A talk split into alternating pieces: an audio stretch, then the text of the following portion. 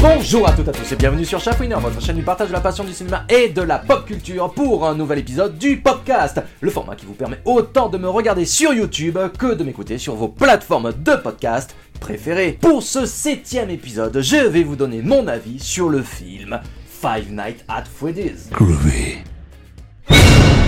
Ou FNAF de son diminutif est un film de Emma Tammy sorti le 8 novembre 2023 dans les salles obscures françaises. Et j'ai pu avoir la chance de le voir en avant-première au cours d'une soirée Halloween dans le cinéma de ma ville. Five Nights at Freddy's, c'est l'adaptation de la série de jeux vidéo à succès du même nom de Scott Dont le premier épisode date tout de même de 2014. Ça se présente sous la forme d'un point and click, catégorie de jeu où il faut cliquer sur des éléments du décor, de son environnement pour amener des actions-interactions. Ici, il faudra survivre 5 nuits dans la pizzeria Freddy's Fazbear. Pourquoi survivre? Car il va falloir tenir jusqu'à 6 heures du matin et espérer ainsi échapper aux animatroniques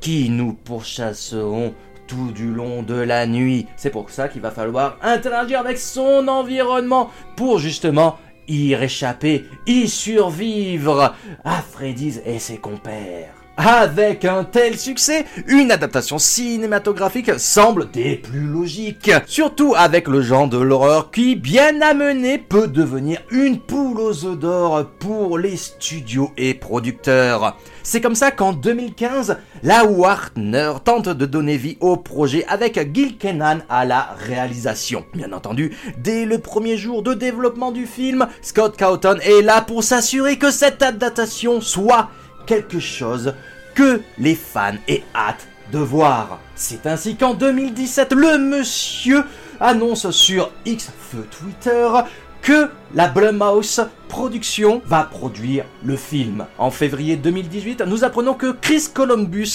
est annoncé comme réalisateur et scénariste du film. En 2021, Jason Blum annonce que Chris Columbus n'est plus associé au projet, mais qu'il est toujours en développement. En août 2022, le producteur annonce que Jim Henson Creature Shop va concevoir les animatroniques du film. En octobre de la même année, Emma Tammy est annoncée à la réalisation en plus de soutenir Scott Cawthon à l'écriture du scénario. Et c'est en décembre que Josh Hutcherson, ce cher euh, acteur qui a joué dans Hunger Games, a été annoncé comme la tête d'affiche du film. Le tournage quant à lui s'est étalé de février 2023 à avril 2023 sous le nom très drôle je trouve de Bad Cupcake. Le tout a coûté 20 millions à la Blumhouse. Et comme il est sorti tout récemment, nous n'avons pas encore de chiffres quant à son box-office mondial. Et ben voilà, pour une fois que j'ai quelques petites informations à vous donner sur la pré-production-production du film, ça fait plaisir Allez, synopsis Interdit aux moins de 12 ans. C'est ce qui est annoncé sur un site qui commence par Allo et qui finit par Ciné. Mike, jeune homme perturbé, s'occupe de sa sœur Abby, âgée de 10 ans. Il est toujours hanté par la disparition, jamais élucidé de son petit frère, survenu il y a une dizaine d'années. Récemment licencié, il a absolument besoin de retrouver un emploi pour ne pas perdre la garde d'Abby. Il accepte donc un poste de gardien de nuit dans un restaurant désaffecté. Freddy Fazbear's Pizzeria. Mais Mike ne tarde pas à comprendre que les apparences y sont terriblement trompeuses. Avec l'aide de Vanessa Shelley, agent de police, il est confronté la nuit à des phénomènes surnaturels, inexplicables et bascule dans un univers cauchemardesque. Putain, le synopsis est plus vendeur que le film. Je vous explique, car oui, Five Nights at Freddy's, ça vaut quoi? Tout ce que vous avez à faire, c'est surveiller les écrans. Bienvenue chez Freddy Fazbear's Pizza où les rêves les plus fous prennent vie. Mais oui, bien sûr.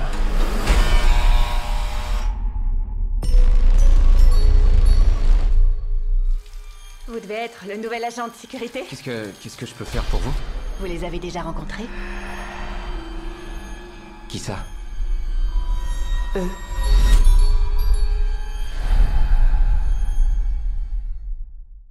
au moins, pour le coup, j'aurais eu plus à en dire, comme je vous l'ai précisé, sur la pré-production production du film, bah, que je pense que sur ce que je vais vous dire sur le film en lui-même, parce que j'ai pas plus à dire. Habituellement, j'aime bien décortiquer un petit peu la première partie du film, mais là, bah non, parce que j'ai essayé d'y croire, vraiment, j'y ai mis tout mon cœur. Surtout au début, où l'on voit l'ombre de Foxy se dessiner sur un mur sous fond d'effets lumineux.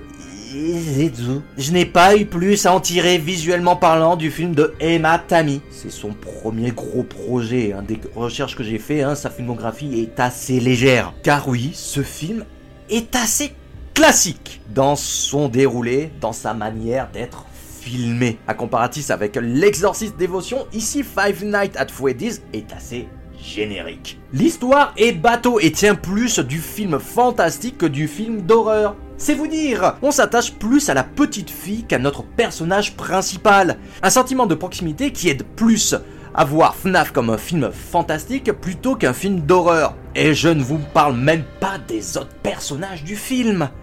C'est important les personnages dans un film d'horreur ça va aider à se prêter au jeu de la peur ou à jubiler face au carnage à venir. Mais non, notre protagoniste est pas des plus intéressants. Désolé Josh Hutcherson, mais même dans Hunger Games, j'étais pas des plus fans. Elisabeth Lale, oh putain, je lis sa filmographie et je vois qu'elle a prêté c'est très à Anna de la Reine des Neiges dans la série Once Upon a Time. Euh, ok. Dans tous les cas, t'étais beaucoup plus convaincante dans You. Ou dans d'autres films de ta filmographie. Ici, bah.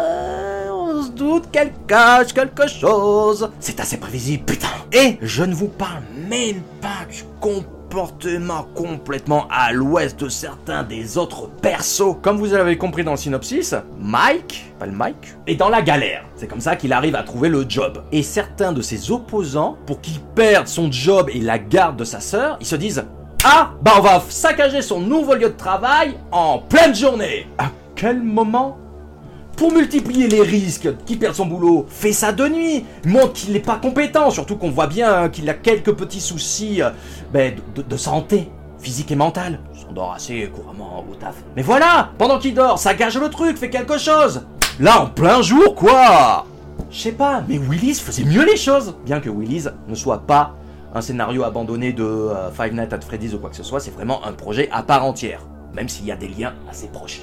Mais enfin, heureusement qu'il y a les animatroniques pour régaler les yeux. Ils vous font douter de leur réalité. Effet pratique ou effet numérique De ce que j'ai cru lire, il y a pas mal d'effets pratiques. Et ça fait plaisir. En bref Bah, ici encore, je n'ai pas plus que ça à dire. Si vous voulez un film sympathique à regarder éventuellement avec votre enfant, car même pas déconseillé un âge avancé aux US, il est que PG-14, hein. Ok, c'est déconseillé au moins de 13 ans avec recommandation plus que souhaitable d'accompagnement par un parent. Mais attendez, aux US. Dans cette classification, on y trouve les Star Wars. Dites-vous donc que oui, au niveau du gore, on frôle le quasi zéro. Même Gremlins pourrait paraître plus glauque à côté. Et en plus, Five Nights at Freddy's est long. Trop long Faut arrêter avec les films d'horreur qui durent plus d'une heure trente. Bon, ça va. Il passe bien quand même. Mais c'est un peu comme les derniers Marvel. Tu le prends, tu le manges, tu l'oublies. En soi, Five Nights at Freddy ou FNAF de Emma Tammy, c'est à voir pour s'en faire une idée. C'est quand même une nouvelle adaptation de jeu vidéo. Mais au point de le revoir, ouais non, je pense pas. Sur 5 Les fantômes des gamins possèdent les robots géants. Comment on les arrête? On ne peut pas. C'est trop tard. Il arrive.